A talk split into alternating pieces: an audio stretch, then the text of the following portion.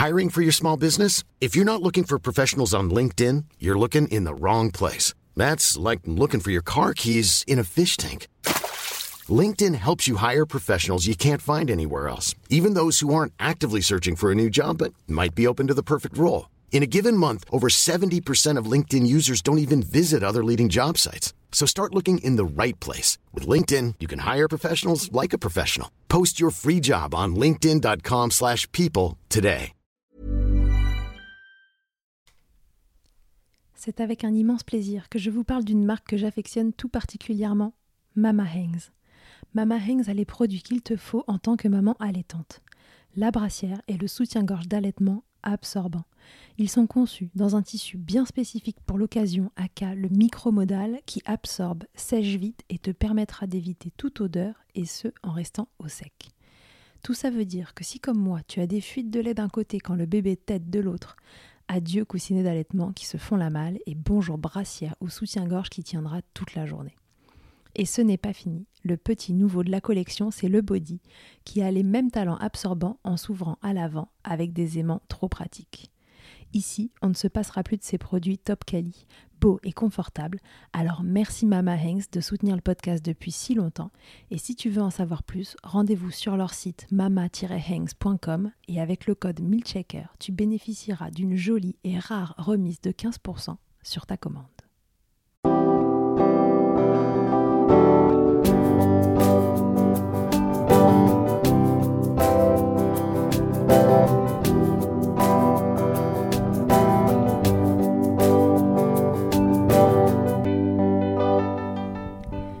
Bonjour et bienvenue dans Milkshaker, le podcast qui agite les idées reçues sur l'allaitement.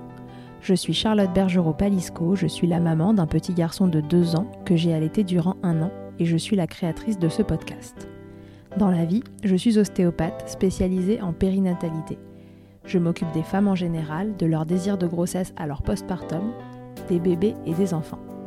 J'accompagne spécifiquement certaines problématiques d'allaitement en libérant les bébés des tensions qui les empêchent de téter correctement permettant un allaitement serein pour la mère et l'enfant. Au fil des consultations, je me suis rendu compte que le principal frein à l'allaitement, c'était le manque d'informations, de partage d'expériences et de vécu dans une société où l'allaitement n'est pas une norme. Je vous propose donc d'interroger avec moi des mamans et des papas sur leurs expériences, mais aussi de vous informer auprès de professionnels spécialisés en allaitement. Mon objectif est simple, vous informer, vous donner les clés pour faire des choix en conscience, Banaliser l'allaitement sous toutes ses formes, vous le rendre plus accessible, plus facile et alimenter ce fameux village dont on a tant besoin pour élever un enfant. Clémentine Sarla est journaliste sportive et la créatrice du célèbre podcast La Matrescence, dans lequel elle parle accompagnée d'invités, de parentalité au sens large et informe sur tous les sujets, même les plus délicats. Pour Clémentine, devenir mère est une période sensible et elle a vécu ses deux maternités de façon très différente. Il en est exactement de même pour ses allaitements. Seul point commun, elle ne s'est pas renseignée, alors elle va se laisser porter. Entre allaitement instinctif, révélateur, évident mais écourté tôt, trop tôt pour Ella, et l'allaitement de Jasmine, sa deuxième fille qui lui a réservé quelques surprises, Clémentine s'est laissée porter, mais aussi surprendre par le chemin parfois cabossé que peut être l'allaitement, entre projections et réalités. Allaiter facilement et simplement mais devoir arrêter trop tôt, ou bien se donner volontairement du temps mais devoir s'adapter aux aléas d'un allaitement moins fluide, Clémentine navigue donc doucement mais sûrement au gré de ses envies et de ce que la vie lui apporte, sans pression, sauf celle d'allaiter stylée encore cet été, dans cette robe blanche tagine banane qui attend sagement que les beaux jours arrivent. Je vous souhaite une belle écoute. Salut Clémentine, bienvenue dans Milkshaker. Salut Charlotte, ça va? Ça va très bien et toi? Ouais, merci beaucoup pour l'invitation. Bah avec grand plaisir, c'est moi qui te remercie euh, d'avoir accepté mon invitation justement. Euh, Clémentine, euh, voilà, sans surprise, aujourd'hui, nous allons parler à nouveau allaitement. Et euh, je t'ai sollicité pour que, pour que tu me racontes ton histoire, ou plutôt tes histoires, parce que tu as deux enfants. Est-ce que Clémentine, pour les rares personnes qui ne te connaîtraient pas déjà, tu pourrais te représenter et nous dire voilà, qui tu es, qui sont tes enfants et, ce que tu fais dans la vie? Bien sûr, alors je m'appelle Clémentine Sarla, je vais avoir 33 ans bientôt. J'ai deux petites filles, Ella qui a 3 ans et demi bientôt et Jasmine qui a eu 4 mois. je suis podcasteuse, journaliste, prof de yoga pré et natal event host. Enfin, bon, je sais pas, j'ai plein de. je suis une slasheuse. T'es une slasheuse. voilà. Avant, j'ai été longtemps journaliste à la télé. Euh, et puis quand j'ai eu ma première fille, au bout d'un an, j'ai tout quitté parce que ça correspondait pas du tout, du tout à la vie que je voulais mener avec elle. Et euh, c'était trop difficile. Et, j'ai eu la chance de lancer le podcast La Maîtressence et que ça marche. Et aujourd'hui, bah, c'est aussi mon métier. Donc euh, je suis hyper fière de ça d'ailleurs. je le dis pas souvent, mais c'est vrai. Tu peux. Et ouais, merci. Et j'ai allaité mes deux filles. Voilà. D'accord. Donc c'est ce qui nous amène aujourd'hui, c'est que tes deux enfants ont été allaités. Et euh, ton témoignage, il m'intéressait, Clémentine, parce que bah, voilà, tu, l'as expliqué, tu as changé de, vie finalement après la naissance de, ta première fille. Et donc, euh, j'avais envie de voir avec toi euh, comment ce changement de vie, finalement, il avait influé ou pas sur, tes allaitements. Donc, donc, déjà, pour, pour voir l'âge, est-ce que tu peux me dire quelle vision éventuellement tu avais de l'allaitement avant que tout ça commence finalement? Est-ce que pour toi c'était une évidence que tu allais allaiter? Est-ce que tu t'étais dit pourquoi pas Si ça fonctionne, tant mieux. Sinon, tant pis. Euh, voilà. C'était quoi le prérequis pour toi? Euh, Alors, euh, clairement, j'avais dans la tête que je ne voulais pas allaiter. Je ne sais pas pourquoi. J'ai été allaitée. Ma sœur a été allaitée. J'ai vu plein de photos de ma mère qui allaite. mais je, je, sais pas. Je, je me disais, c'est pas pour moi. Et en, fond, la question, c'était plutôt je veux qu'on soit égalité. Enfin, c'est pas la question. Le postulat, c'est je veux qu'on soit égalité avec mon mec. C'est hors des questions que j'allaite euh, et que ce soit moi qui fasse tout. Euh, je veux qu'il fasse autant que moi. Donc, j'ai vraiment abordé l'angle, enfin, l'allaitement sous cet angle, en mode militante et pas du tout renseignée hein, sur quoi que ce soit de cette question. Euh, huitième mois de ma grossesse, euh, j'avais, on a fait des cours de prépa à l'accouchement avec mon mec et on a eu un cours sur l'allaitement que j'ai trouvé très bien fait parce que nous a expliqué les, pour les, les, avantages et les inconvénients de l'allaitement et les avantages et les inconvénients du biberon. Et en fait, sans nous dire euh, allaiter c'est mieux, prendre le biberon c'est mieux, peu importe, elle nous a juste exposé les, les choix qu'on avait avec de l'information, et ce qui pour moi c'est crucial. Et là, je me suis dit, ok, ok, bon ben je vais essayer euh, la tétée d'accueil et euh, pourquoi pas les trois premiers jours avec le colostrum. Et en fait, euh, à partir de ce jour-là, donc tu vois, on était peut-être 6 semaines, 5 semaines avant l'accouchement. Et, et, ce qui était chouette aussi, c'est que mon mec, ça n'a jamais été une pression ni pour l'un ni pour l'autre. Il m'a juste dit, bah, tu fais ce que tu veux. Enfin, on n'en a pas trop discuté finalement. Donc, je suis arrivée à la maternité en me disant, je vais tester on verra bien. C'était euh, advienne que pourra, euh, ça se tente. Avec donc, en revanche, euh, zéro information sur ça se passe comment l'allaitement, qu'est-ce qu'il faut faire, le développement, les, la croissance, enfin zéro, juste je savais ce qui me correspondrait ou pas et j'ai fait le choix de dire on tente. Ok. Et alors comment ça s'est passé? T'as accouché? L'accouchement s'est bien passé? Non, enfin sur le coup je me suis dit ouais l'accouchement c'était bien et puis après avoir gratter, avoir compris tellement de choses, je sais que pas du tout, c'est pas un accouchement euh, que je souhaite. Enfin, c'est un accouchement que je ne souhaite pas aux femmes, en fait. C'est un accouchement qui s'est bien passé pour le milieu hospitalier et qui est une norme, mais qui, je, je répéterai euh, pendant de longues années, ne devrait pas être la norme. Euh, et donc, euh, bon, j'ai quand même fait du pot à pot assez rapidement, mon mec aussi, puis on est reparti en chambre. tout ça, je te parle d'un truc assez flou, hein, je pense que pour toutes les femmes, ce moment-là. Euh, ouais, on est un peu dans le pâté. Hein. On va là être un peu loin. Mais oh, j'ai. Non, j'ai envie de te dire, je me souviens de sa mise au sein, mais je m'en souviens pas. Mais en tout cas, je sais que je l'ai fait. Euh, et je me souviens surtout que les trois premiers jours, elle, était collée à mon sein, enfin elle était tout le temps sur mon téton, donc elle m'avait fait un peu mal, forcément. Et euh, je me souviens surtout qu'au bout du deuxième jour, alors que j'expliquerai après pour Jasmine, c'est comme ça que se passent mes allaitements en vrai. Au bout du deuxième jour, je, elle prenait pas grand chose. Et, et ben, euh, ils nous ont dit, ils m'ont dit, oui là, ils ont fait le petit test de glycémie, ça va pas du tout, il faut lui donner un biberon. Ok, sans qu'on m'explique, euh, on va vous accompagner, t'inquiète pas, l'allaitement c'est comme ça, mais ça va venir. Donc ils lui ont filé un petit biberon, euh, voilà. Et je me souviens que ça a été aussi euh, un moment à, mes suites de couches où j'ai pleuré, beaucoup pleuré, parce que je me sentais nulle. je m'étais dit, mais en fait, je suis pas capable de l'allaiter, de lui donner à manger. Pourquoi elle prend pas Pourquoi ça fait mal Alors que j'avais pris ma décision de me dire, j'essaye, quoi. Tu vois, c'était frustrant ce contraste de me dire, bon, bah, déjà, euh, j'ai l'impression de faire un grand pas parce que je le tente, et, à côté de ça, euh, bah, je me sens pas trop soutenue, quoi. Donc, ils lui ont filé ce biberon, ce qui a dû retarder ma montée de lait, forcément, puisqu'elle n'a pas tiré sur mon sein. Et, euh, et moi, j'ai pas eu la sensation de monter de lait trois jours après. Vraiment pas. Parce que ma mère me disait, mais t'as pas mal au sein, tu dois pas aller sous la douche. Je dis, non, franchement, euh, ok, ça va. Et donc, bizarrement, pendant les trois premières semaines, euh, c'était difficile, hein, la, mais j'ai pas souffert d'une montée de lait. Je me suis pas dit, putain, c'est horrible, ça me fait mal et tout. Ça me faisait mal les crevasses, j'en avais. J'ai un peu allaité avec des bouts de sein au début. Euh, et puis j'ai une super sage-femme ensuite de couche qui m'a bien aînée et qui, euh, même après trois semaines, enfin dans les trois premières semaines, j'ai envoyé texto, elle me disait t'inquiète ça, non, non, elle, voilà, elle m'a, elle m'a aiguillée et ça m'a beaucoup aidé. Puis en fait, trois jours après, même après le colostrum, je me suis dit non en fait je vais allaiter, je vais allaiter et je ne vais faire que ça en fait. Il n'y a même pas moyen qu'on m'enlève mon bébé et que je passe au biberon. C'était alors que ça faisait mal, hein. mais je sais mm. pas, il y avait déjà tout de suite ce lien, cette connexion incroyable qui s'était créée et je, je c'était même plus une question en fait. Et dans ma tête, je dis mais comment, pourquoi je ne voulais pas en fait, je comprends pas. Ça a fait partie euh, de, bah, de ce que tu appelles euh, ta matrescence et des changements qui se sont opérés rapidement après ton accouchement.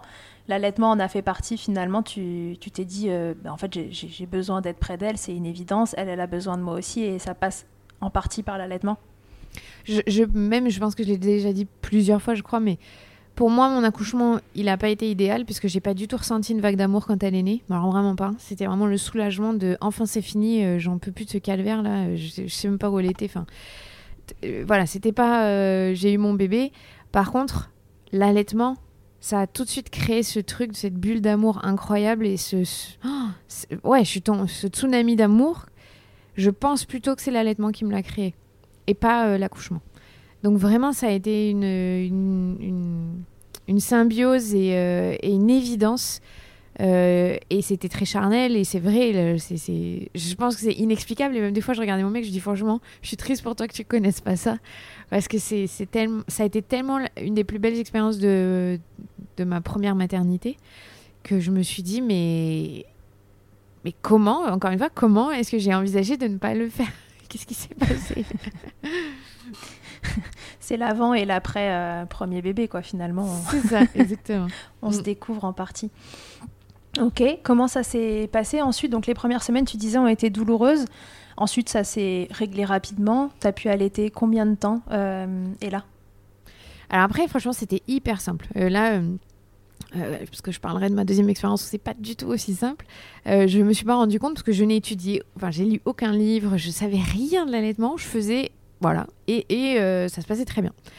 Euh, et, le gros drame de l'allaitement en France et dans notre société, euh, c'est qu'on doit reprendre le travail. Et moi, j'avais un travail incompatible avec le fait de pouvoir allaiter sur une longue durée parce que je partais trop en déplacement. Enfin, incompatible. Si, si j'avais voulu vraiment, ok, j'aurais pu tirer mon lait tout le temps, le mettre. Enfin bon, j'avais pas envie de m'embarquer là-dedans, c'était déjà beaucoup trop pour moi, j'étais trop fatiguée, donc j'ai dû sevrer ma fille je pense à la 8 ou 9e semaine, mhm. quand j'y pense. Et, et euh, donc pour faire progressivement sur un mois. Et ça a été terrible. Ça a été vraiment... Euh, ça a été pour moi une mini dépression, vraiment parce que j'étais dans une anxiété monstrueuse, dans un, regret, une angoisse. Euh, j'avais l'impression vraiment qu'on me volait quelque chose et que j'étais obligée de faire ce sacrifice d'arrêter alors que c'était absolument pas mon choix et que je, enfin, ça se passait vraiment pas bien. Et en plus, ça s'est passé au moment où, en décembre 2017, il y a un gros scandale sur le lait infantile. Euh, et oui, exact. Vraiment, c'est pile au moment où je la sèvre qu'il y a ce gros scandale. Et je me dis, mais qu'est-ce que je fais là? Je vais lui donner du. bon, évidemment, je ne vais pas donner les marques qui étaient impliquées, mais c'était vraiment un timing euh, pas propice à ma santé mentale. et, ça m'a beaucoup interrogée de me dire mais qu'est-ce qui se passe? Pourquoi est-ce que je vis euh, ça comme euh, un gros deuil, comme bah, une forme de dépression? Donc bon, ah, tu me connais, si écoutes le podcast, je me pose beaucoup de questions, donc j'ai besoin de trouver les réponses, donc j'ai cherché des réponses à ça. Euh, il y a très peu d'études qui sont faites sur le sujet, et sur l'allaitement notamment, mais il y a beaucoup de témoignages de femmes euh, qui corroborent ce que j'ai vécu, donc qui euh, expliquent que ça peut, il peut y avoir une, sorte de dépression quand l'allaitement s'arrête et qui n'est pas choisi. Je parle vraiment quand c'est voilà, vécu de la manière dont je l'ai vécu ou, ça m'a été imposé. Et je me souviens de pleurer, de me dire, mais qu'est-ce que je fais là? Pourquoi est-ce que je la dès que je lui donnais Alors ça, ça, allait, tu vois, mais. Et c'est le moment où j'ai commencé à avoir une psy et, euh, je lui disais, mais j'arrive pas à lui donner le biberon en plus, c'est trop dur. Et donc on a aussi travaillé là-dessus. Elle m'a dit, bah déjà, la première chose à faire, ce serait bien de lui donner quand elle a pas faim et le faire comme un jeu. Donc c'est le meilleur conseil qu'elle m'ait donné parce que du coup, parce qu'il y a cette pression aussi quand tu passes au biberon.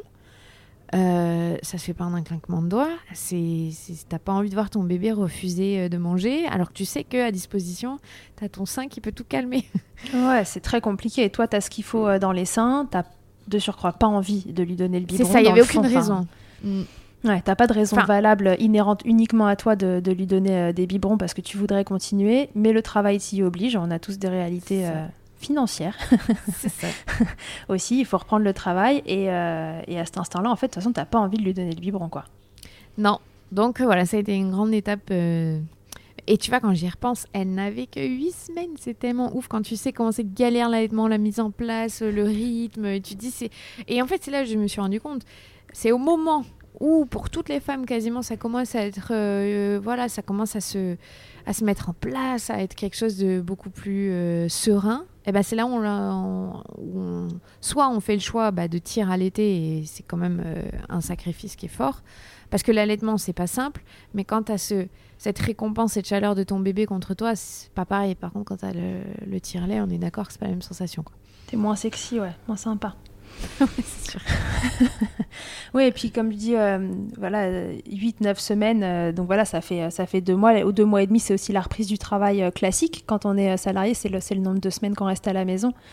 Et, et moi, je disais toujours, j'ai repris un peu plus tard, mais c'est aussi la période où les bébés ils commencent vraiment à s'éveiller, quoi.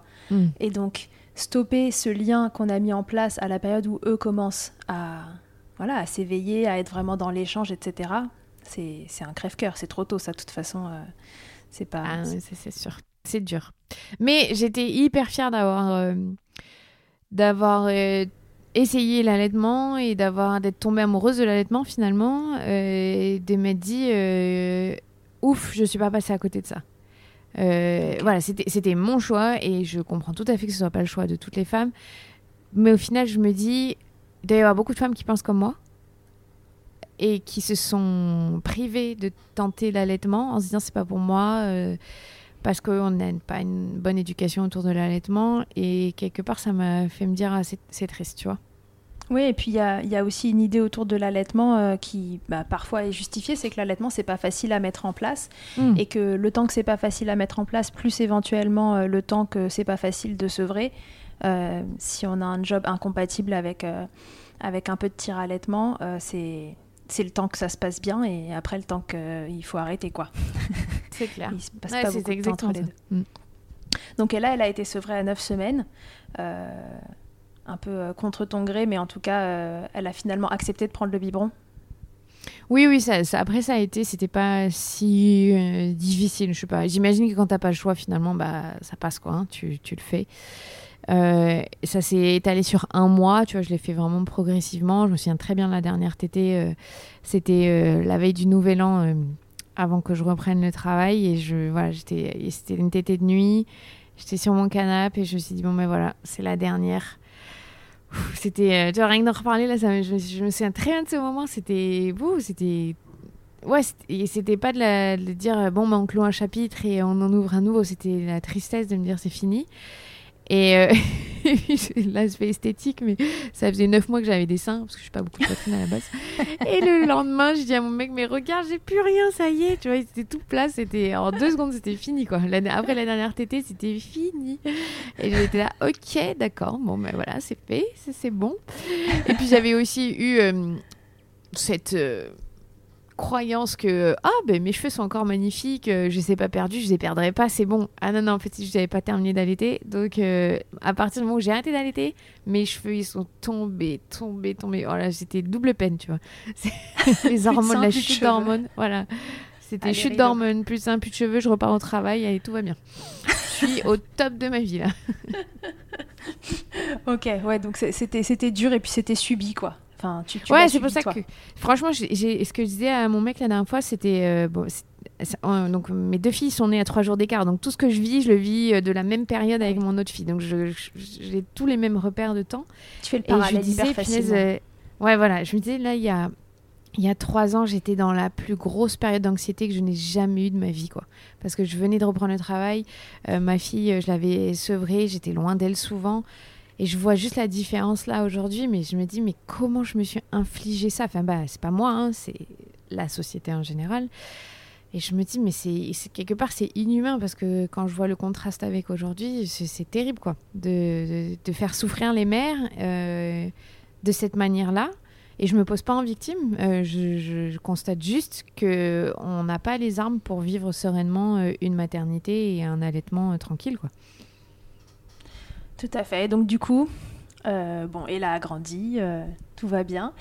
Jasmine est arrivée cette année et là tu t'es dit donc à trois jours d'intervalle tu disais donc là tu vas nous raconter les deux histoires finalement en parallèle comment tu as envisagé la chose cette deuxième fois? Tu t'es dit que, tout serait différent l'allaitement ça avait une place de choix parce que la, première fois tu avais subi cet arrêt et euh, tu étais mal à l'aise avec ça comment tu as envisagé la chose cette deuxième fois? Bon, déjà, c'était clair, à l'été. Et j'étais même. Euh, je, bon, la petite histoire, donc quand je suis tombée enceinte, que j'ai fait le test de grossesse, le lendemain, j'ai envoyé un message à Alison Cavaillé, donc, qui est la fondatrice de Tagine Banane, en lui disant Tiens, je suis enceinte, je suis trop contente, je vais enfin pouvoir tester tes vêtements. Parce que donc Alison, je l'ai rencontrée euh, un an avant ça, en 2018 et en 2019. Et je faisais que lui dire Finesse, je suis dégoûtée, j'ai pas eu tes vêtements pendant que j'ai allaité, j'aurais tellement aimé, c'est trop bien et tout. Et euh, gentiment, Alison, elle m'a offert plusieurs t-shirts, donc je les avais, mais euh, ils me servaient pas du tout pour l'allaitement. Et, donc, je crois comme beaucoup de femmes, et c'est ce qu'a réussi à créer Alison, c'était un peu ma carotte de me dire je suis trop contente, je vais pouvoir utiliser ces vêtements, tu vois. Mais tu plaisantes, mais c'est hyper fréquent. moi, je rappelle, euh, pour ceux qui n'auraient pas suivi, je suis ostéopathe et donc je traite des bébés qui ont des difficultés à téter. Donc je vois beaucoup, beaucoup de mamans allaitantes. Et pas une seule fois, enfin plusieurs fois plutôt, j'ai entendu euh, il faut que vous m'aidiez, il faut que ça fonctionne parce que j'ai acheté une collection entière de tagine banane et en fait, je peux pas ne pas mettre ces t-shirts quoi. C'est hors de question. Je veux allaiter en tagine banane. J'ai pas acheté tout ça pour rien. mais c'est mais c'est tout à fait ça. Franchement, c'est c'était vraiment. Je te jure, le lendemain, j'ai automatiquement, je me suis dit, oh, je suis trop contente. Je vais pouvoir euh, euh, tester ces vêtements en allaitant. Enfin, je sais pas pourquoi. C'était un truc vraiment euh, qui m'a m'a marqué, motivé. Donc, après, j'ai un tout petit peu trop fait la fière, tu vois, pour ces, voilà, la maternité nous rend humble, puisque euh, donc j'ai accouché à la maison, donc j'ai un suivi de sage-femme euh, euh, libéral qui est global, donc elle m'a suivi du premier jour au gros je tombais enceinte jusqu'à deux, mois après l'accouchement, et pendant la prépa, nous c'est tout le long de la grossesse, la prépa vraiment c'est pas juste des cours à partir du sixième mois, et elle me dit, bon, au fait, est-ce que tu veux quand même faire la prépa sur l'allaitement? Je lui dis, non, t'inquiète, je suis rodée, pas de problème, ça s'est super bien passé la première fois. Alors que, je le rappelle, je n'avais lu aucun livre, je ne savais rien de l'allaitement en fait, hein. juste j'avais ma petite expérience de trois mois. Et euh, elle me dit, ok, ok, voilà, donc je pars comme ça quand même hein, sur l'allaitement. Donc à nouveau, non renseigné. Non renseigné, non, avec la prétention de croire que je sais des choses. pire. c'est pire. C'est exactement c'est pire. Et donc euh, là, en revanche, Jasmine naît à la maison. Euh, c'est l'accouchement le plus incroyable. Enfin, c'est, je, voilà, je, là vraiment ça, je le souhaite à toutes les femmes. C'était tellement merveilleux.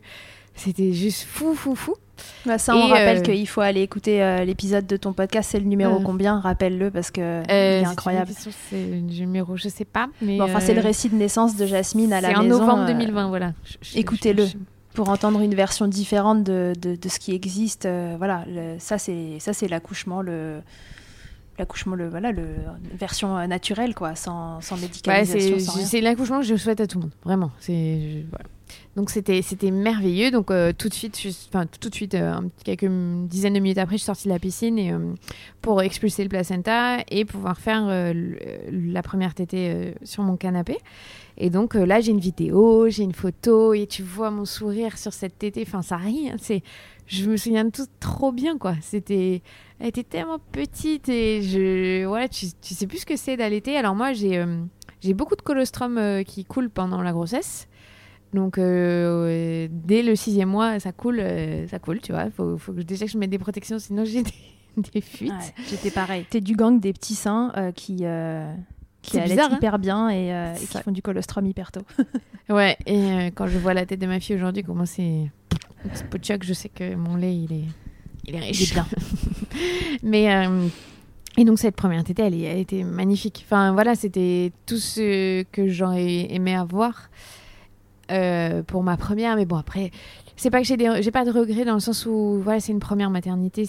euh, On peut pas tout avoir euh, nickel, c'est pas possible. Enfin, c'est- dans le monde idéal, ça serait génial parce que ça voudrait dire qu'on a une société qui éduque correctement les nouveaux parents, les futurs parents, et c'est pas encore le cas. Mais bon, on y vient. Et, et une fois que tu as, des informations, c'est pas pareil. je dis ça quand même en étant hyper présomptueuse, puisque à ce moment-là, donc à J, J plus 3 minutes, là, enfin euh, M plus 3 minutes, je me dis, oh, c'est bon, nickel, l'allaitement. Ça va rouler. Non, oui, non, pas du tout. Et donc, Alors, qu'est-ce qui s'est euh, passé? Donc, bon, déjà, j'ai eu une vraie montée de lait à 3 jours, là. Là, j'ai dit, ah, mais ça fait super mal. Donc, ma sage-femme m'a dit, feuille de chou, feuille de chou. J'ai dit, ah ouais, t'es sûr? Elle me dit, ah, feuille de chou. Donc, effectivement, magnifique, les feuilles de chou. Je... Ça pue, c'est horrible, mais c'est génial. Mais franchement, euh, ça m'a fait marrer en même temps, tu vois. un petit peu de... J'ai fait des choses que je n'avais jamais fait, donc c'était bien, je testais de la nouveauté. Euh, j'ai eu, un petit peu de crevasse, mais pas, pas vénère, pas comme euh, et là, je trouve, c'était plus tranquille. Euh, mais par contre, euh, donc ma fille a commencé à avoir beaucoup le hockey. Euh, elle a commencé à s'étouffer beaucoup. Elle s'endormait pas au sein comme euh, Ella pouvait le faire, à se détendre. Enfin, ça allait, mais pas non plus euh, fou fou quoi. Pas, pas comme Ella. Et puis, donc je, je commençais à sentir que ça pinçait un peu. J'avais jamais eu cette sensation avant. Et puis vers la sixième semaine, euh, j'ai un engorgement. Et euh, donc là, en revanche, je dis, je suis partie pour me dire, je- j'allaite le plus longtemps possible. Et donc j'ai un engorgement et je demande euh, à Julie, euh, qui est consultante en lactation euh, sur La Rochelle, si jamais elle peut faire une, une consultation en, en visio. Elle me dit, ah ben écoute, ça va te faire rigoler, je vais voir Marie KO, donc, qui- avec qui tu as fait un épisode. Demain, t'es sur ma route, si tu veux, je m'arrête et je vais voir Marie après. Ah, je lui dis, bah oui, avec plaisir. Parfait. vraiment. Donc, première fois de ma vie que je fais une consultation en lactation. Et donc là, en fait, euh, elle me dit, oui, bon, alors, euh, en gros, ma, mon engorgement, c'était plutôt dû hein, au fait que j'avais eu un, un soutif qui me serrait trop, que j'avais mal réglé. Et elle me dit, bon, par contre, là, je, pense que ta fille, elle a des freins. Je dis, comment ça? Elle me dit, bah, regarde sa lèvre, euh, donc j'avais jamais capté, mais la lèvre du haut ne s'est jamais retroussée. Et c'est vrai que je voyais qu'elle était un peu en mode tortue, là, tu vois, un- une tortue qui rentre tes lèvres, là, en haut. Et donc, on regarde tout ça, comment elle prend le sein, euh, comment je l'allaite. euh, et avec Ella, jamais de ma vie, j'ai dû lui faire faire un row, jamais. Et Jasmine, c'était tout le temps, obligatoire. Obligatoire le row, milieu de tété, euh, fin de tété, enfin tout le temps, tout le temps. Ouais, l'euro, c'est euh, c'est un signe de prise d'air, hein, tout simplement. Donc, c'est que la ventouse, elle est, elle Elle est pas pas. bonne. Et elle a le lait qui coulait. Enfin, en fait, d'un coup, il y a plein de petits signes. Elle a la bulle sur la lèvre du haut. euh, plein de petits signes que je capte, que je, je n'arrive pas à faire le lien que c'est le problème euh, d'un frein. Tu Donc, connaissais dis- les freins? Tu savais que ça existait? Oui, mais euh, je, euh, je crois que Marie venait d'en parler sur les réseaux sociaux, euh, Marie euh, Ouais. euh, avec, avec sa fille, avec Summer. Donc j'avais vite fait regarder, je dis ah ok. Mais moi, avant, je ne savais même pas ce que c'était un engorgement. Quand j'ai eu l'engorgement, je dis mais c'est quoi ça? Donc j'ai dû aller regarder engorgement. Ok, donc j'ai dû aller regarder sur internet comment on fait le truc de la Madone, le sein dans, dans l'eau chaude pour me désengorger. Parce que j'ai coïncidence, j'étais chez Alison Cavaillé ce jour où j'ai l'engorgement en dîner chez elle. Donc elle me dit ouais bah fais ça. euh, donc, euh, tu vois, vraiment, je partais de zéro. Je sais pas ce que c'était une mastite. Je, n'avais aucune connaissance sur les termes. Euh, je les avais entendus, mais aucune notion de ce que c'est la définition de chaque truc. Donc, les freins, non, c'était un autre monde pour moi. Et, et quelque part, je pense dans ma tête, c'était un peu ce truc. ah, c'est un peu à la mode, les freins. on en parle beaucoup là. c'est bon, c'est rien, tu vois. c'est rien, c'est rien, mais j'ai mal, je m'engorge et, C'est ça. Et, ouais, et exactement. mon bébé a des problèmes euh, digestifs. Donc Julie me dit bon écoute ça serait quand même bien que tu vois euh, Noëlla Rajanson euh, qui est euh, la dentiste spécialisée qui, s'est spécial- qui a une spécialité là-dedans sur les freins sur la phrénectomie euh, juste pour voilà faire confirmer et la chiro donc donc je suis allée les voir sur Bordeaux et donc euh, elle me confirme qu'il y a quatre freins. Donc c'est même sur les sept. Euh, mais donc clairement celui du haut de la lèvre il est fort. Et au final Julie quand elle était là elle regarde euh, Ella aussi. Elle me dit bah c'est drôle parce que Ella elle a, la même chose en fait. Mais ça n'avait pas posé de problème sur mon allaitement. Et tu vois Ella elle est au biberon encore aujourd'hui. Elle adore les biberons elle a 3 ans. Et ben elle a elle a les bulles tu vois à, la lèvre en haut. Elle a les dents méga écartées Euh, donc maintenant je vérifie quand elle dort qu'elle mette bien la langue en haut du coup, ouais, là, je regarde plein de trucs, tu vois, euh, a posteriori. Mais comme ça n'a pas pesé sur mon allaitement, ben, on est passé au travers. Bah oui, c'est passé à la trappe, bien sûr. Et ce jour-là, il y avait ma mère. Donc Julie a dit, bon, souvent c'est génétique. Donc elle regarde ma mère, elle me regarde, elle dit, bon, bah, je crois que toutes les filles de la famille, là, vous, vous l'avez, quoi. Ah, c'est un truc de fille de la famille. Voilà, c'est ça. Donc euh, ouais, c'était drôle, tu vois, on a, on, a, regardé tout ça. Et donc j'en ai parlé à mon mec, parce que bon, c'est une opération quand même, la phrénectomie, euh, c'est le choix des parents. Donc, euh, mais ça commençait à me pincer sévère. Franchement, ça commençait à me faire très mal. Et c'était pas... euh, Enfin, j'étais en tension permanente et j'avais très très mal au dos. Et en fait, donc tu es ostéo, donc tu sais, mais j'ai une, très très bonne amie à moi qui est ostéo, spécialisée aussi dans les nourrissons et, et les femmes enceintes, mais pas dans les freins. Et euh, je vais la voir, je lui explique. euh, donc, euh, elle passe deux heures très gentiment avec Jasmine à lui détendre toutes les tensions du cou. Et je faisais que lui dire j'ai mal dans le dos, tu vois. Et, et donc, le lendemain, je lui dis putain, incroyable, elle pince presque plus là. Et elle, elle n'est pas spécialisée, Karine, là-dedans. Et du coup, ça lui fait cogiter. Et, et je lui dis, bah attends, j'ai plus mal au dos là où j'ai mal d'habitude. Et en fait, j'ai fait le lien que quand elle pince, je me raidis d'une façon parce que j'anticipe la douleur et donc je me crée une tension dans le dos.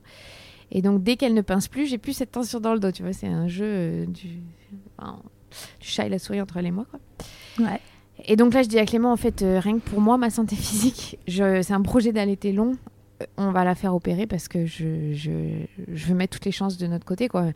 Et j'ai regretté tellement de me dire, punaise, pour Ella, c'était facile, il n'y avait pas de problème.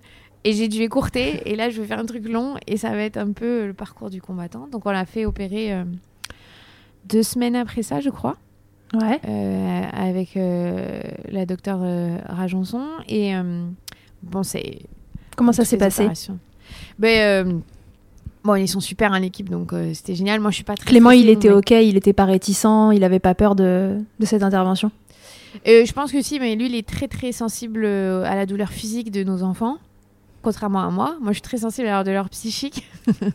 Chacun Donc, son lui, ça truc. le- voilà, lui, ça le paniquait complet. Moi, ça va, c'était pas. Je, je, je suis pas stressée de ces trucs-là. Je sais que ça passe, mais bon, quand elle est revenue de l'opération, euh, elle était euh, en hyperventilation. Enfin, c'était, euh, c'était particulier, quoi. C'est un moment. Il faut, faut accepter que son nourrisson de 8 semaines euh, soit dans un état euh, de détresse quand même. Tu vois, c'est une opération. Mais euh, comme tout le monde, je pense que ce qui fait peur dans ces opérations-là, c'est la post-op. Hein. C'est pas tant l'opération en elle-même qui est compliquée, c'est de faire les soins derrière. Donc, il faut leur passer le doigt dans la bouche, leur ouvrir la, passer sur la cicatrice. euh, c'est leur faire, c'est des douleurs quoi pour eux. Franchement, Mhm. euh, c'est compliqué. Euh, donc, T'as senti la différence tout de suite? Comment ça a évolué Mm, après non, la je dirais pas tout de suite. Non. Et, euh, et, et on est très honnête et euh, je trouve que Noëlla, elle est très honnête sur l'épisode qu'elle fait avec toi. Elle, le dit, ça ne résout pas tout. C'est vraiment le, départ, ça va aider, mais maintenant c'est à nous de faire du taf, euh, de, les rééduquer. Donc, euh, et donc, tu vois, dès qu'elle elle commence à repincer, bah, j'ai retourné voir euh, Karine, ma copine, parce qu'elle passait deux heures à lui redétendre toutes les tensions du cou. Et franchement, à chaque fois, ça faisait la différence. Euh, donc, franchement, dans les premières semaines, pas du tout. Euh, Enfin, pas du tout. Moins de hockey, quand même. Mais elle s'étouffait tout le temps au sein, elle s'arquait, elle s'agaçait. euh, c'est stressant hein, quand ton bébé. euh, Moi, euh, ma fille, elle s'endort pas au sein. Tu vois, c'est. C'est pas pratique ça. Quand on allait, c'est quand même un désavantage. C'est vrai. Oui et non, on va dire, parce que du coup, elle peut s'endormir toute seule. Ah, Tu si elle s'endort toute seule alors. Voilà, non, mais tu vois ce que je veux dire? Je, je sais aussi la difficulté que c'est d'arriver à sortir de l'habitude euh, au bout d'un moment pour les mamans, parce que c'est fatigant de toujours devoir endormir au sein. Euh, ça arrive de temps en temps qu'elle s'endorme au sein, et moi c'est une victoire quand elle s'endort au sein, je me dis, ah, c'est qu'elle est bien, c'est cool. Donc franchement, je suis très honnête, dans les premières semaines, ça a, pas f- ça a fait une diff un peu, mais pas euh, spectaculaire. Mais on a tenu bon, on fait des exercices, euh, euh, on a voilà, une cicatrice, tout ça. Et puis, euh, et puis, bah tant pis, j'ai continué, même si ça pinçait encore.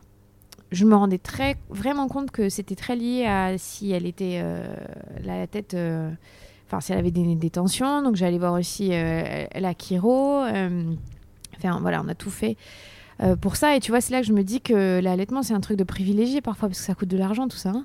Eh oui. euh, soit on a une bonne mutuelle, mais c'est quand même des, tu sais mieux que personne. hein, les ostéos, vous n'êtes pas remboursés euh, comme tous les autres professionnels de santé. Donc c'est c'est un, C'est un gouffre ça- financier. voilà, ça peut être si les Mm. mutuelles sont pas à la hauteur de- des séances dont on a besoin. Euh, donc je me sens chanceuse euh, et privilégiée là-dessus. Donc on a pu euh, voilà faire ça, euh, que ce soit avec nos moyens financiers ou le fait que bah, c'est une de mes copines, mon ostéo, et qui, est vraiment top là-dessus. Et du coup, c'est chouette parce que elle, ça, je, sais que t'es ostéo, c'est pour ça que j'en parle, hein, mais elle, ça lui a ouvert des perspectives sur comment traiter, tu vois ça, quand les mamans lui disent des choses. Donc elle, a- elle, maintenant, elle aimerait bien se former et ça, elle trouve ça hyper intéressant. Ouais, bah un peu comme quand on Comme apprend toi. en devenant maman euh, en tant que pro. euh, voilà, moi un jour j'ai un, deux bébés qui ont débarqué et je comprenais pas ce qui se passait, je comprenais pas pourquoi ils se rebloquaient, etc. Et c'est comme ça que, que je me suis formée sur le sujet. C'est il faut, c'est ça, non, mais ça faut être confronté au truc pour pouvoir. euh, euh, Il y a ma fille qui me regarde par la Ah. fenêtre. Euh, non, c'est bon, j'ai allaité juste avant. et, et du coup, en fait, l'allaitement, ça a quand même toujours été compliqué dans le sens où il faut faire faire l'euro. Euh, faut, elle avait, elle a plus de hockey, ça c'est chouette, mais Hey, I'm Ryan Reynolds. Recently, I asked Mint Mobile's legal team if big wireless companies are allowed to raise prices due to inflation. They said yes. And then when I asked if raising prices technically violates those onerous two year contracts, they said, What the f are you talking about, you insane Hollywood ass? So to recap, we're cutting the price of Mint Unlimited from $30 a month to just $15 a month. Give it a try at mintmobile.com slash switch. $45 upfront for three months plus taxes and fees. Promo rate for new customers for limited time. Unlimited more than 40 gigabytes per month. Slows. Full terms at mintmobile.com. Et Mama Hanks ne s'arrête pas là. Si tu as envie, une fois la tétée finie, de garder ton bébé tout contre toi en ayant les mains libres, laisse-moi te parler de leur porte-bébé Carry and Pack. Je suis une fervente adepte des écharpes de portage, mais l'ostéopathe que je suis sait que leur mise en place peut parfois vous freiner, vous ou votre moitié. Mais aussi ô combien le portage peut être indispensable pour certains bébés. Chez Mama Hanks, pas de compromis. Le porte-bébé Carry and Pack est en fait un vêtement confortable que tu enfiles comme un t-shirt et dans lequel ton bébé va pouvoir venir se lever tout en respectant sa position physiologique, l'enroulement de sa colonne, l'écartement de ses hanches, ainsi que le dégagement de ses voies respiratoires grâce à des systèmes de serrage des pans de tissu. Ce tissu, justement, il est tout doux. En coton bio, certifié GOTS, le tout est dessiné à Biarritz et fabriqué au Portugal. Tu pourras l'utiliser de la naissance jusqu'aux 10 kg de ton bébé, de quoi t'assurer un certain nombre de câlins collés serrés. Ici, on a utilisé que ça pour bébé numéro 2. Pour toutes les infos, tutoriels et découvrir leur gamme de vêtements de portage, ça se passe toujours sur le site mama-hangs.com et tout pareil, avec le code MILCHECKER, tu bénéficieras d'une remise exceptionnelle de 15%. Euh, voilà, il y a des moments où elle s'énervait. Je peux dire, euh, c'était rude. hein, J'ai un sein, euh, elle me faisait vraiment mal dessus. Heureusement, pas de crevasse, tout ça, mais, mais, galère. Et puis, j'ai découvert aussi un autre truc c'est qu'à partir du moment où j'ai passé la marque fatidique, où j'ai arrêté d'allaiter là, je suis arrivée dans un monde complètement inconnu pour moi. Tu vois, parce qu'à partir des trois mois de Jasmine, je me suis dit, mais en fait, là, je ne sais pas où on va. Là, je, voilà. Et j'ai revu euh, Julie. Il y, a, il y a aussi Aubrey, qui est consultante à Bordeaux, qui m'a suivi. Et d'un coup, je me suis dit, mais en fait, là, je ne sais pas reconnaître les signes de faim de mon bébé. Parce qu'un nourrisson, il dort, quand il se réveille, concrètement, il a souvent faim. Donc je savais plus ou moins, il met les poings à la bouche. Enfin, voilà, tu vois, j'avais, j'étais bien rencardée là-dessus. Mais à partir d'un moment où euh, le, bébé, il passe 4 euh, heures, 5 heures par jour bien éveillé, enfin, tu vois, euh, ben, c'est quand qu'il a faim, en fait. et j'arrivais pas du tout à anticiper ça. Donc je pense qu'elle arrivait sur mon sein, elle était hyper agacée. Moi, j'avais les seins très tendus, donc qui envoyaient beaucoup de lait. Je me suis rendu compte il y a deux semaines que j'ai un rêve très fort, donc un réflexe d'éjection. Ouais. Euh, grâce à une personne sur Instagram qui m'a, avec qui j'ai discuté, tu vois, sur ça, qui est aussi spécialisée dans la lactation et qui me dit mais est-ce que tu manges beaucoup de trucs euh, galactogènes? Alors je te attends galactogène c'est quoi déjà? Tu vois pour te dire comment je suis quand même à la ramasse. Elle me donne la liste des aliments et je dis ah bah en fait je mange que les trucs qu'il y a sur les aliments là, qui est sur la, la, liste tu vois. Moi je mange beaucoup de carottes je mange beaucoup d'amandes je mange beaucoup de purée d'amandes euh, enfin bon bref. Elle me dit oui bah peut-être essaye de diminuer pour voir. Et effectivement tu vois depuis deux semaines j'ai diminué je n'ai plus autant de rêves, donc elle s'étouffe beaucoup moins. Et je te dis tout ça parce que comme je sais que ça fait deux semaines que je fais ces épisodes avec toi, j'essaie de réfléchir à tout ça. Mhm. et, euh, et, en fait, ça fait deux semaines où c'est cool. J'ai quasiment que des tétés où me fait pas mal. Et où elle commence à retrousser sa lèvre. Donc tu vois, l'opération, c'était à ses neuf semaines, dix semaines. Et elle a quatre mois. Et elle on m'avait prévenu hein, que retrousser la lèvre, c'est un vrai exercice, que ça allait mettre beaucoup de temps. Et, et euh, bah là, je commence à voir qu'elle y arrive. Donc t'imagines, il faut persévérer quoi. C'est c'est vraiment une rééducation en fait après la frénotomie. Il faut, faut considérer la frénotomie pas comme une solution. Alors sur, parfois c'est une solution d'urgence quand les bébés n'arrivent pas à s'alimenter, etc on sectionne euh, et puis euh, voilà, ça, ça, fait quand même euh, passer un cap. Mais, mais dans les tableaux un petit peu plus filous, comme le tien, où les démarrages, ça passe et puis ça commence à, on commence à avoir des troubles digestifs, etc faut le voir bah, éventuellement comme quelque chose de rapide, parce que parfois ça va mieux très rapidement, mais très souvent, il faut, faut, plutôt le voir comme quelque chose à long terme, finalement. Mm. On le fait pour libérer cette langue, libérer sa mobilité, qu'elle se positionne correctement dans la bouche, qu'elle stimule bien le qu'elle configure la mâchoire euh, et les maxillaires de la bonne façon. Euh, et dans ton cas, c'est ça, c'est vraiment la rééducation à force qui a fini par faire son œuvre. Et, euh, la lèvre s'est retroussée une fois qu'à l'intérieur ça s'était rééduqué. Ouais, ça, ça, commence juste. Et puis, comme tu dis, j'ai un tableau filou parce que moi, elle n'a pas du tout perdu de poids. Hein. Tu, elle, est, elle est costaude. Donc, il n'y avait pas cette indication de ça va pas, elle prend pas bien. Euh, j'ai toujours eu beaucoup de lait, j'ai toujours eu ce qu'il fallait. Enfin voilà, j'avais pas de soucis de ce côté-là. Donc euh, au départ, je me suis pas posé de questions sur il y a un problème. Parce que quand tu es novice et que tu comprends pas trop le mécanisme de, l'allaitement, tu, tu vois que en termes de poids aussi. Donc euh, il y avait, cet aspect-là qui, qui rentrait pas en ligne de compte pour moi au départ. Donc je ne m'étais pas posé la question de, de cette manière-là. Mais tu vois, le sacrifice, il faut pouvoir le faire, il faut avoir le temps de faire la rééducation, tout ça. Mais comme je savais que je voulais allaiter longtemps, qu'elle allait rester avec moi à la maison, euh, bah, c'était différent parce que je savais que c'était ça, avait un sens en fait. Et en revanche, quand je te disais que ça n'a pas fait de différence tout de suite, si dans son visage, euh, elle avait, elle, elle, était très froncée, enfin elle avait les sourcils froncés, elle avait quand même, euh, tu vois, cette tension au niveau du de l'arcade sourcilière. Mmh. Comme les bébés qui sont fâchés, on a l'impression qu'ils sont fâchés un peu. Mmh. Et bah là, c'était, tu vois les photos, ça se voit. Elle avait le, le visage détendu en fait. Donc euh, ça, ça a joué. Euh, on dit euh, que dans l'allaitement et de surcroît quand il y a une prise en charge autour de, des frénotomies, c'est hyper important l'accompagnement qu'on a autour.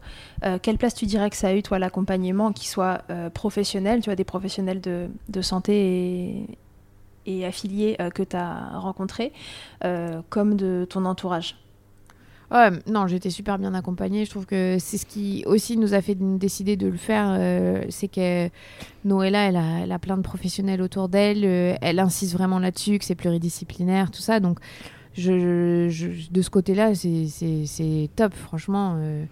Euh, et je pense aussi, je vais être très honnête là-dessus, c'est que j'ai une position particulière dans le sens où j'ai ce podcast qui parle de maternité. Donc, les gens, ils sont très partant pour m'aider sur plein d'aspects. Euh, parce que comme je parle ouvertement de plein de choses, voilà, que ce soit sur les réseaux sociaux ou ou autre. Il y a plein de gens qui sont venus me contacter, qui sont spécialisés là-dedans pour m'en parler. Donc, euh, forcément, tu te sens soutenu du coup.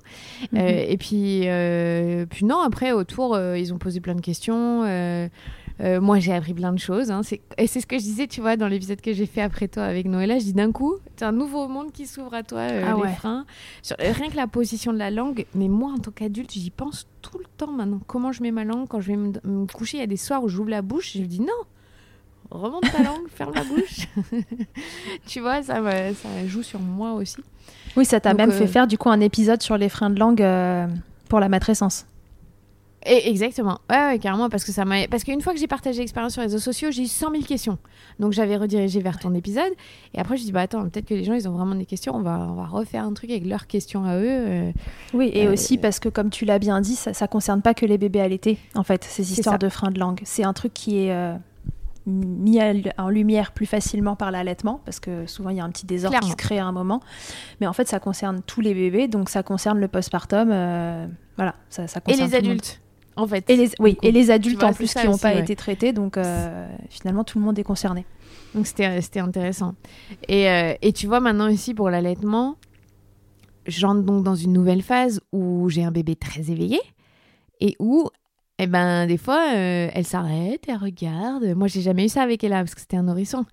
Où elle fait des pauses à des moments pas du tout propices parce que j'ai le jet qui va dans tous les sens et je suis là mais non mais remets ta bouche elle en a partout j'en ai partout enfin bon génial Euh, donc euh, c'est je en fait là je trouve c'est chouette c'est drôle c'est que je fais que découvrir des choses donc depuis j'ai acheté des livres j'ai lu le livre euh, le manuel euh, de l'allaitement tété en tété je sais plus comment Ouais, de Caroline Ouais. Guillot. voilà De tété en ouais. Le conte et le manuel très pour- illustré d'allaitement. Exactement, donc comme ça, je- voilà, j'ai balayé un peu tous les trucs, j'ai compris ce que c'était une mastite, enfin voilà, tu vois, j'ai, quand même des notions un peu plus euh, correctes sur l'allaitement. J'ai lu le livre euh, de Ina Megaskin, euh, Le guide de l'allaitement au naturel, je trouve qu'il était très intéressant aussi. Donc je me suis quand même un tout petit peu plus documentée, Euh, j'ai, je repose des questions à Julie, qui est la consultante en lactation, enfin voilà, je m'intéresse à plus de choses. J'ai aussi fait le lien avec la vitamine D. Donc nous, euh, notre fille, je lui ai donné 5 vitamines D différentes. Les 5, c'est vomi dans les 5 minutes qui sortent. 5 minutes, qui- mais même pas. hein. Un vomi, c'est pas une régurgitation, un vomi, un geyser. Toutes les vitamines D. Il n'y en a pas Peu une importe. qui passe. Pas une seule qui passe. Euh, donc ça, déjà, tu vois, c'est un truc euh, auquel bah, tu te pré- t'es pas préparé. Parce que du coup, je me disais, mince, c'est les freins, c'est l'allaitement, c'est voilà. Enfin, tu te questionnes sur plein d'autres choses. Euh, et donc on s'est rendu compte que c'était la vitamine D et euh, je le dis parce que peut-être qu'il y a des mamans ou papas qui se qui capteront euh, ah mais moi aussi mon bébé il vomit direct Ouais. c'est un gros Et du coup, t'en as pas trouvé une qui convenait. Du coup, j'en, moi, j'en prends une de toute façon de base tous les jours. J'ai trois gouttes et ben j'en, ai mis 10 et euh, elle prend par mon lait. Donc euh, on fait comme ça pour l'instant euh, jusqu'à ce qu'un jour elle tolère mieux ça, j'imagine. Ça viendra. Euh, mais tu vois, ça découle de plein de petites choses après euh, où tu, tu te poses des questions euh, sur, ouais, sur plein de trucs. Et voilà, là, on est à 4 mois de sa vie et l'allaitement, là, je dirais que c'est cool, tu vois. Mais c'est un bébé qui tète encore toutes les 2-3 heures la nuit. Voilà. Elle n'a pas encore réussi à enchaîner. Quelquefois, elle a enchaîné 5, 4-5 heures. Ouais. Mais on n'y est pas. Bon, en même temps, euh, elle, est, elle est costaude, hein, donc euh, ça se voit qu'elle mange bien, quoi. On n'est pas inquiet, elle mange assez. ouais, ouais. Elle aime ça. Alors tu dis, euh, cette fois-ci, j'ai envie d'allaiter euh, longtemps, euh, je vois ça comme un projet à plus long terme. Est-ce que tu t'es fixé un objectif? Ou alors, non, est-ce que tu te laisses porter, mais que juste, voilà, cette fois-ci, en tout cas, il n'y a, y a pas de, de date limite, il n'y a pas de date de péremption à, à cet allaitement-là, parce que t'es- bah, voilà, ta vie professionnelle, on le sait, elle, elle est en grande partie dirigée par le podcast. Euh, alors c'est quoi? Est-ce qu'il y a un objectif ou, pas pour cet allaitement? Non, euh, j'ai pas d'objectif et euh, je vais faire rigoler, mais c'était très ridicule ce que je vais dire. Mais donc j'ai beaucoup de chance d'être très proche de Alison Cavaillé, encore une fois, qui est la, fondatrice des Tagines Bananes, et donc je peux voir les collections en avant-première. du coup, tu vois, par exemple, nous sommes en janvier. Je sais les collections qui vont sortir au printemps qui sont trop belles. Et bon, bah déjà, rien que ça, c'est ma carotte. Tu vois, juste ma carotte de me dire, c'est mort, je n'allaite pas avant d'avoir testé ça. Et tu vois, pour la naissance de Jasmine, elle m'a offert euh, la robe euh, blanche qu'elle a sortie, euh, qui est incroyable. Elle m'a dit bon c'est ma dernière, tu vois, il en reste plus, je l'ai gardée pour toi. Et ben le problème c'est qu'elle me l'a offert. Jasmine est née fin septembre, j'ai pas pu la mettre parce que c'était. Donc moi je, veux absolument pour la mettre cet été, tu vois. donc donc clairement non. Alors ce qui est cool c'est que je me suis pas fixé d'objectif. C'est ça c'est chouette parce que c'est pas de pression, on verra. Pour moi ça me va très bien notre rythme comme ça, ça me dérange pas. Le le, Covid, la pandémie, quelque part, c'est euh, une chance pour mon allaitement, dans, dans le sens où d'habitude, à cause de mon autre métier, je pars beaucoup en déplacement. Là, tout est annulé. Donc, j'ai pas besoin de me poser la question comment je fais pour euh, lui donner le biberon quand je suis pas là, pour machin. Bah non, je suis là. Donc, je peux l'emmener avec moi. Je... Euh, donc, c'est aussi euh, un poids en moins pour moi parce que ça veut dire que je peux sereinement vivre mon allaitement sans me poser la question. Donc ça, je trouve que c'est bête, mais ça, ça, ça m'aide beaucoup. Et puis après, tu vois, il y a mon père qui, à chaque fois qu'il me voit, me dit Mais tu comptes l'allaiter combien de temps encore? Pourtant, j'ai été allaitée, hein, tu vois. Mm. Mais je pense que mon père, il dit ça parce qu'il a peur que je sois fatiguée. Tu vois, Ouais, il n'arrive ça- pas à voir que ça peut être un truc que j'ai choisi, que je, qui ne me dérange pas. Et quand je dis je sais pas, bah, euh, je sais pas. Je pense que c'est ça son intention derrière, tu vois. Mais, euh, mais voilà, je, un an, euh, un an et demi. euh, J'arrive pas encore à me projeter à allaiter un bambin, je suis honnête. Je suis, voilà, j'avais avant de commencer à allaiter, j'ai une de mes super copines qui a allaité un bambin et j'avais trouvé ça trop chelou. Et Myriam, je m'excuse 100 fois si tu, la, si tu écoutes, mais je lui ai déjà dit. Et euh, aujourd'hui, je comprends très bien pourquoi elle a fait ça, tu vois. Donc, euh, j'arrive pas à m'imaginer le faire. Mais comme tout, euh, je vais être humble. Hein, euh, et ça se trouve, dans deux ans, je serai encore en train d'allaiter. Donc, j'en sais rien. Peut-être. tant, tant que c'est possible, je, je le fais, franchement. euh. Et puis, tu vois, euh, hi- hier et avant-hier, j'ai partagé sur mon compte euh, le fait que. donc, je travaille dans le rugby aussi, qui est un milieu extrêmement masculin. Et quand j'ai repris au mois de décembre, je leur ai demandé le plus naturellement possible par mail est-ce que vous pourriez avoir une salle à dispo sur le match? Parce que j'ai besoin de tirer mon lait à la mi-temps et ils m'ont tout de suite répondu, mais avec grand plaisir, euh, on te trouve une salle. Enfin, le mail, il est trop chouette, tu vois. On me disait que le PC sécurité n'aura jamais eu une aussi belle fonction. Enfin, tu vois, de la part d'hommes, dans un milieu d'hommes, c'est vraiment cool. Et donc, j'ai posté ça. Et tout de suite derrière, il y a euh, un autre club de rugby qui m'a envoyé, mais nous, on t'offre la loge. Et un autre qui m'a dit, moi, je t'offre le plus gros bureau. euh. Et tu vois, c'est. Non, mais c'est con. Trop mais chou. ça m'a fait me dire, ok, en fait, en étant hyper transparente, en en montant euh, de manière positive les choses, ben, peut-être que je peux faire changer les mentalités et rendre ça un peu moins tabou dans des milieux d'hommes. Parce que du coup, beaucoup de femmes m'ont écrit derrière pour me dire Ah, moi, je suis dans le bâtiment, c'est chaud. euh, voilà, tous ces corps de métier qui sont traditionnellement réservés aux hommes, pour les femmes, c'est quand même galère. Et tu vois, quand j'ai envoyé ce mail euh, au responsable de la com euh, de l'UBB, je l'ai fait en sachant que j'étais dans mon bon droit. C'est-à-dire qu'il n'a pas le droit de me le refuser. Donc je connais mes droits. Donc je l'ai fait en, sans le piéger, c'est pas ça, mais de me dire, s'il me dit non, je sais ce que je peux lui répondre. Je sais qu'il n'a pas le droit de me dire non. Donc on part d'un postulat où c'est simple, je vais lui demander et euh, il n'y a pas de galère en fait. Et j'ai la chance d'avoir une position qui fait que je peux dénoncer les choses si jamais ça avait été euh, euh, Mm. illégal, ce qu'il m'avait répondu. Donc, euh, ce qui n'est absolument pas le cas, hein, je tiens à le dire, ils ont été géniaux. Donc, euh, mais au fond de moi, je savais que j'avais cette option. Euh, donc, je, le dis parce que c'est peut-être ça peut encourager les femmes à y aller franco et dire j'ai besoin de ça, c'est comme ça, et vous vous démerdez en fait. C'est dans vos droits. Voilà, c'est dans vos droits. En ayant cette idée en tête, c'est dans vos droits. Donc, euh, tu vois, je sais que peut-être que je vais allaiter aussi long- pas longtemps, mais au moins quand je continue de travailler dans ce milieu-là pour euh, dire, bah ouais, regarde, je peux être une meuf cool avec un micro à la télé et allaiter mon bébé en fait. Juste pour les éduquer. Exactement. Puisqu'on parle d'homme, euh, parlons de ton homme. On dit que la place du papa dans l'allaitement, elle est. euh, Ah, il est pas loin. ouais, c'est ça, il regarde. Euh, on dit que la place du papa, elle est importante dans l'allaitement, le, le soutien qui peut être.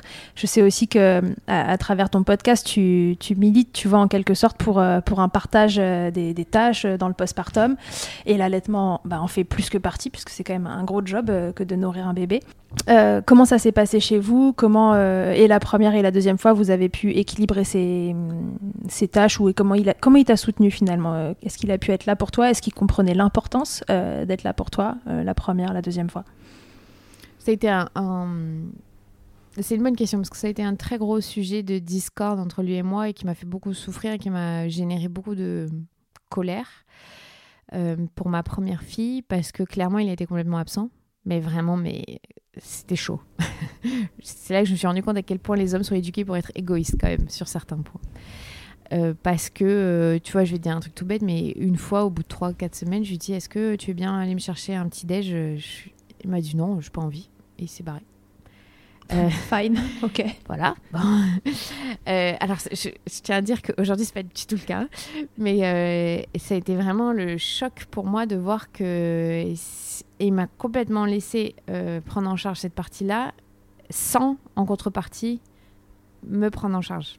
Euh, tu vois, il y a une très belle image de The Rock. Je pense que tout le monde voit qui c'est, Dwayne Johnson. C'est euh, une, mon- une montagne.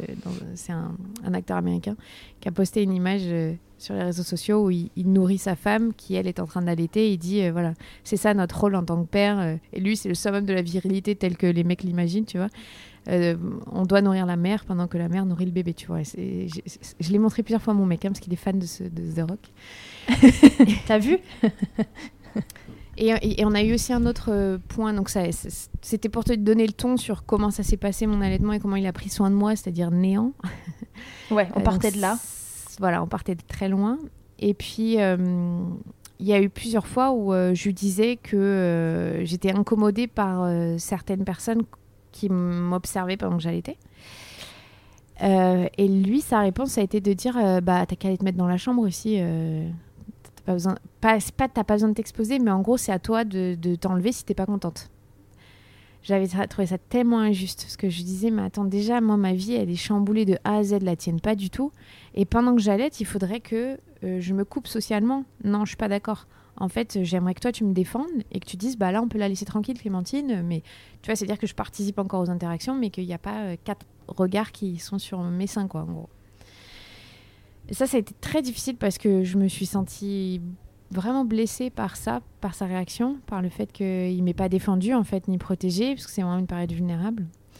Et euh, quand j'ai entamé ma thérapie derrière, c'est quelque chose qui est revenu beaucoup de fois. Et euh, il y a eu une fois où j'ai réussi vraiment à lui en parler et où il m'a demandé pardon. Et ça a été vraiment un moment euh, de soulagement pour moi où il y a beaucoup de colère qui s'est enlevée ce jour-là parce qu'il m'a écouté et qu'il m'a dit je, je me rendais pas compte euh, que je devais te protéger ou que c'était si gênant pour toi. Euh, et, et tu vois, j'ai un peu les larmes aux yeux en disant ça, mais parce que c'était, ça avait été tellement difficile de me sentir dans cette position de vulnérabilité que j'avais besoin de son soutien que j'avais pas. Et, tu vois, quand euh, j'ai eu Jasmine, bon, on était dans un autre état d'esprit. hein, euh, j'ai eu tous mes petits déj, tous mes repas. Il n'y avait aucun souci là-dessus. C'était vraiment pas un problème. Il s'est vraiment occupé de moi, de notre grande. Pas de problème là-dessus. Mais il y a eu un moment où on s'est retrouvé dans cette même situation de personnes qui me gênaient pendant mon allaitement, on va dire. Et je lui ai tout de suite dit. Et j'ai eu peur en lui disant, parce que j'ai eu peur qu'il ait la même réaction. Et il m'a dit tout de suite, euh, aucun souci, je m'en occupe. Et il l'a fait tout de suite. Ça a été tellement, euh, pour moi, euh, je, je sais pas comment dire ça. tu sais, de se sentir comprise et, et de sentir que ça, ce qui a de l'importance pour moi, bah, il l'a vu. Oh là là, c'était, trop beau. Et je pense que, tu vois, les personnes dont je parle, c'était pas mal intentionné, mais ça me gênait vraiment. C'était voilà. Euh, on a toutes vécu ça, je pense, à un moment dans l'allaitement. hein. C'était quoi? C'était des regards insistants? C'était. Ouais, c'est des gens qui tout de suite quand j'allais viennent, tu vois. Enfin, restent collés et euh, au lieu de me laisser tranquille, euh, participer à la vie, tu vois. Mais j'avais vraiment du mal, tu vois, avec ça. Enfin, je me sentais dérangée, c'est mal à l'aise. Et, euh, et tout de suite, il a, il a, il a réglé le problème en fait, tout de suite. Et c'était génial. Enfin, voilà, c'était rien à voir quoi. Donc, euh, donc voilà, tu vois, on- tout le monde peut cheminer. Je- J'espère que je peux donner de l'espoir aux femmes qui ont un compagnon qui ne fait pas attention parce qu'il y a un manque d'éducation pour eux et euh, c'est comme ça quoi. hein. Malheureusement, euh, c'est avec ton podcast, avec des, supports qui font que ça changera. hein. Tout à fait. Et pour le post-frénotomie, tout ça, il a pu t'aider aussi Euh, oui, oui, bah, euh, là euh, j'ai dû lui mettre un petit taquet mais pour lui dire Faut oh, dire deux, c'est pas facile hein, ces exercices, c'est vrai Non, que c'est dur. Voilà, c'est pas facile. On sait qu'on embête les bébés à ce moment-là. Salut Jasmine. Vous, bah vous verrez pas, mais euh, j'ai Clémentine en face de moi en visio et donc il y a Jasmine qui est arrivée avec Clément. et c'est vrai que Jasmine mange bien. Il y a pas de souci. Elle a des bonnes Tu joues. vois, c'est Euh, qu'est-ce que j'étais en train de dire du coup? Euh, Non, que, c'est dur les exercices. c'est pas, facile à faire et qu'on n'est pas tous euh, aussi à l'aise avec voilà une bouche de bébé, une cicatrisation, l'idée de faire mal à son enfant éventuellement, de le déranger. Est-ce qu'il a réussi à, à, t'accompagner là-dessus ou c'était c'était dur pour lui? Non, c'était dur. Il fallait que je rappelle. Il faut voilà, c'était là c'est charge mentale quoi, normal. Ouais, comme tu le disais, en plus il avait un rapport à, à, la douleur, ne serait-ce que des enfants avant même ça qui était non, mais ça, c'est vrai que c'est un des paramètres. Il m'a dit après, il m'a dit oui, mais moi, j'ai trop peur de lui faire mal, j'y arrive pas. Donc, je, je, comprends. Mais. Euh, non, mais oui, voilà, ça reste un des trucs où euh, voilà, t'es es celle qui a l'aide, donc euh, t'es plus en charge du truc. Mais bon, écoute, si, ce n'est que ça, je signe. Hein. Je me dis que nos filles, dans 30 ans, elles sauront évoluer. tu signes, et puis bon, si tu fais tes petits déj et tout, c'est quand même trop cool. exactement, c'est déjà. ça devrait être la norme, hein, mais c'est déjà. Je sais que c'est bien. Du coup, tu dirais quoi à une maman qui a envie d'allaiter, euh, qui se pose la question de est-ce que je vais allaiter ou pas, qui c'est pas forcément renseignée, mais, euh, mais qui t'écouterait parce qu'elle te connaît, mais qu'elle se dit tiens, je vais écouter euh, son témoignage autour de l'allaitement, mais j'y connais rien. Tu lui donnerais quoi comme conseil? Je sais pas, tu c'est une très bonne question puisque ma sœur attend un bébé et elle sait pas du tout si elle veut allaiter. Et euh, elle trouve ça trop chelou, les gens qui allaitent pendant deux ans et tout. en fait, elle est clairement comme moi euh, avant que j'allaite ou que j'ai un bébé. Hein. Et, et, c'est une vraie question. Je ne sais pas comment lui dire que c'est ouf sans avoir la sensation de lui imposer quelque chose, sans avoir la sensation euh, de lui couper tout cheminement qu'elle puisse avoir. C'est très compliqué. C'est dur, hein, donner des conseils, c'est vraiment pas un exercice simple ce que ont fait les sages-femmes pour moi était génial. C'est-à-dire, avantage, inconvénient, on vous laisse le choix. Parce qu'une fois que tu as les informations, bah, c'est que ton choix. Et ça, c'est très bien. Les femmes, elles ont le choix. Elles ont le droit d'avoir le choix. Donc, je ne sais pas ce que je pourrais dire. À part si c'était à refaire, tu t'informerais un peu, toi? Ou pas? Non, parce que finalement, tu vois, le choix, je l'ai fait. Et je l'ai fait en vraie conscience que c'était ça que je voulais à l'été, finalement. Donc non, non, non, je suis très contente du parcours que j'ai eu finalement. Euh. Et puis je pense aussi parfois quand tu te poses pas trop de questions, bah, c'est peut-être plus simple. Je sais pas, tu vois, j'ai pas, j'ai pas surinterprété les trucs de l'allaitement avec Ella, ça s'est fait. Bon, j'ai eu la chance, ça avait pas de frein. Mais... mais, non, non, je referai tout comme j'ai fait, tu vois. C'est juste de me dire, euh, pour ma sœur, ça sert à rien que j'essaye de, de, la convaincre en fait. Euh, donc, qu'est-ce que je peux dire à une maman qui sait pas c'est à elle de faire son propre chemin, quoi. C'est. Mais, mais encore une fois, faire son propre chemin en ayant les informations. Hmm. voilà, voilà. En, vraiment. Et en s'enlevant de la tête que euh, c'est une aliénation d'allaiter son bébé parce que malheureusement, il y a une partie, je le répète très souvent, mais une partie du féminisme qui est dans cette pensée-là, euh, auquel nous, on est biberonnés, c'est le cas de le dire. et. Euh, et, c'est difficile de s'en défaire. Donc euh, il faut regarder les informations avec un autre regard. Et c'est le truc que j'ai eu du mal à faire moi. Mais une fois que je suis devenue mère, c'est bon, c'était facile. ok, et alors, bah, du coup, l'allaitement, ça a changé quoi dans ta vie? Quelle place ça a pris euh, dans, dans, ta, dans tes matrescences? Mais je pense que ce que je te disais au début, c'est que le fait que j'ai pas eu l'accouchement, euh, j'avais pas d'accouchement rêvé, mais j'ai pas eu un accouchement que je méritais bah, ça m'a permis de créer ce lien très fort avec mon bébé. Donc, quelque part, ça a rattrapé le déficit que j'ai pu ressentir à, la naissance de Ella. Contrairement à Jasmine, où clairement la naissance était incroyable, donc j'ai pas eu de problème euh, de shoot d'amour, tu vois, a pas de déficit là-dedans. C'était un vrai choix éclairé, donc euh, pas de problème. Puis ça a changé quoi euh, Plein de trucs, l'allaitement, mais plein de trucs. Et, ah, ah oui, tu vois, alors si, ça fait des, depuis que je sais que tu m'interviews, j'y pense et me dis, il faut que je le dise et tout. Je, je pense que je suis pas du tout la seule. Mais moi, j'ai l'impression d'avoir deux bébés différents. D'avoir le bébé que j'allaite et d'avoir le bébé que je vois en face de moi tous les jours. C'est-à-dire que la relation que j'ai avec Jasmine tous les jours quand je l'allaite, même physiquement, je trouve que c'est pas le même bébé. Le regard que je porte sur elle, comment elle me regarde. Euh, et j'avais eu cette sensation avec Ella. Euh, parce que tu le vois que de profil, parce qu'il y a, y a, quelque chose qui se joue, parce qu'ils sont abandonnés sur toi, parce que bah, tu es la nourricière, donc tu as un rôle particulier. Et quand je vois là ma fille, tu vois, tu la vois à la face, ce n'est pas du tout le même bébé que je vois quand j'allaite. Et cette sensation est trop bizarre, mais j'ai l'impression d'avoir un bébé que à moi pour l'allaitement et l'autre bébé pour tout le monde, tu vois. Est-ce que c'est le côté un peu animal, tu vois, et, instinctif euh, de l'allaitement quand ils sont au sein? Mais sûrement, mais, mais je te jure que cette sensation, elle est trop bizarre. Parce que quand je la regarde, je me dis, mais non, c'est pas le même bébé que je vois quand je l'efface, vraiment. Et là, je sais que ça m'a fait ça. Ça t'a pas fait ça, toi? Euh, là, comme ça, euh, non, je, me- je me souviens de, de mon bébé, tu vois, les yeux euh, moitié révulsés, là, quand il se mettait au sein, et ça me fait penser à mon mec qui, qui adorait le regarder commencer à téter, se brancher et commencer à sentir le lait arriver. Et là, c'était genre euh, le, gosse qui s'abandonne. Et, euh, et il me dit, voilà, là, il a des yeux, c'est, on sent que c'est l'ultime euh, bonheur, quoi. C'est clair. c'est ça. Ça me fait penser à ça. ok, bon bah écoute, euh, je crois qu'on a fait le tour. Est-ce qu'il y a autre chose que tu t'es dit que tu voulais me dire? Non, non, c'est bon, c'était le dernier truc, tu vois. Bon, alors avant de partir, tu vas passer, euh, comme tout le monde, à l'interview Fast Milk. Vas-y. Clémentine, quelle est ta tétée la plus insolite? Ha J'y réfléchis à celle-là, elle était trop facile. Quand je te dis qu'on est incroyables les femmes, j'ai allaité Jasmine en essuyant les fesses de ma grande qui faisait caca. Ça, c'est joli. Pas mal. C'est pas mal. Est-ce que c'est pas la deuxième question? Quel est le truc le plus glamour qui t'ait été donné de vivre durant ton allaitement? Euh, bon, on a, on- on- soyons tout honnêtes, on va tous aux toilettes, toutes pardon, aux toilettes avec notre bébé au sein. Il faut être absolument clair là-dessus et aucune honte, hein, on n'a pas le choix.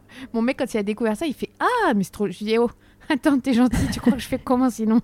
Les parents, quand ils sont tout petits, ils sont pendus, pendus au sein, t'as pas le choix.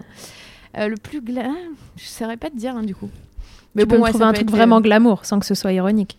Non. Euh, Bah si, c'est chouette. Tu vois, la dernière fois, j'ai fait une vidéo avec, euh, avec Alison pour Tagine Banane pour Oui. la loloterie, où j'ai fait euh, le rôle d'une présentatrice télé, donc mon métier, et où euh, j'ai allaité Jasmine en plein direct. Et je trouve ça ouf. Et je me dis, mais en fait, ça devrait être ça mon...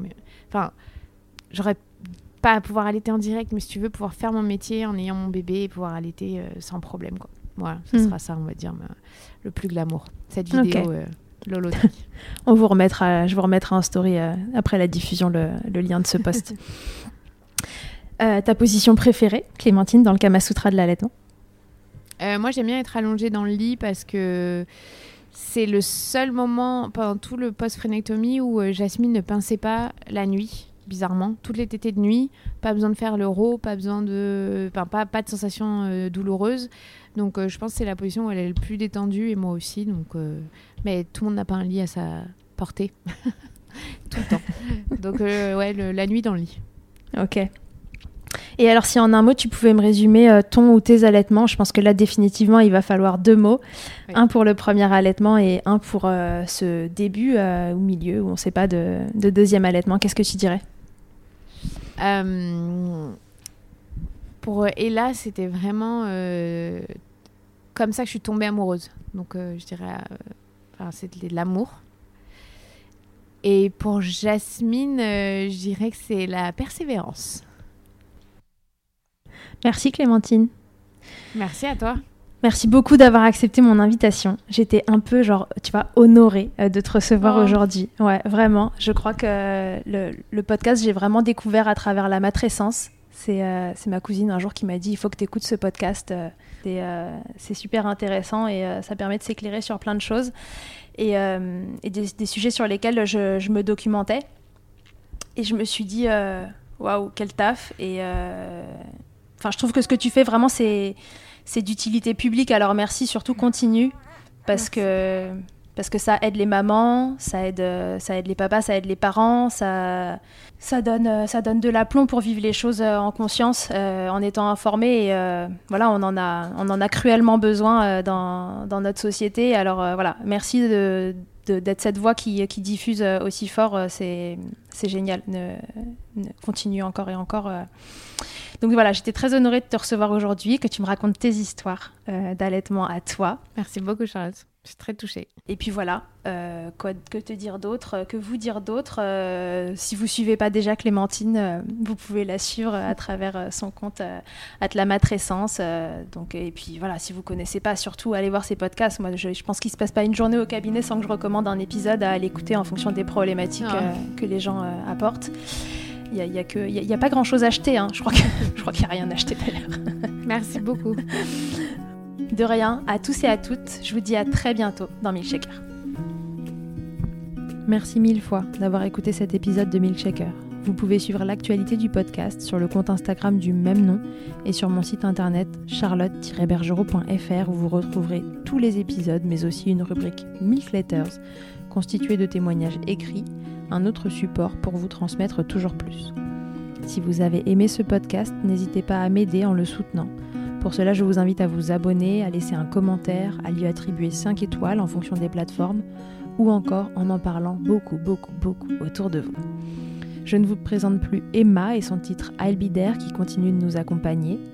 Et je vous dis à très vite pour un nouvel épisode. D'ici là, n'oubliez pas, prenez soin de vous, milkshakez autant que vous le voudrez et bousculons ensemble les idées reçues sur l'allaitement maternel. I hate to see you down. Can't stand to know you're hurt. When you say it's getting loud, the voices in your heart. You know I get it, so let it all out. Keep your head up, your masterpiece, and I'll swear that I'll be there by your side. A text away, you know you can find me. It just takes a whisper, and I'll be there to listen. I got you, I'll fight with you, cause I love you. I'll be there, I'll be there. Oh, I'll be there. I'll be there. I know I'm not perfect. Sometimes I look myself. But I hope you know I care.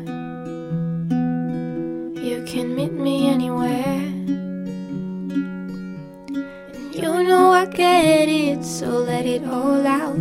If anyone comes at you, then I'll swear that I'll be there by your side.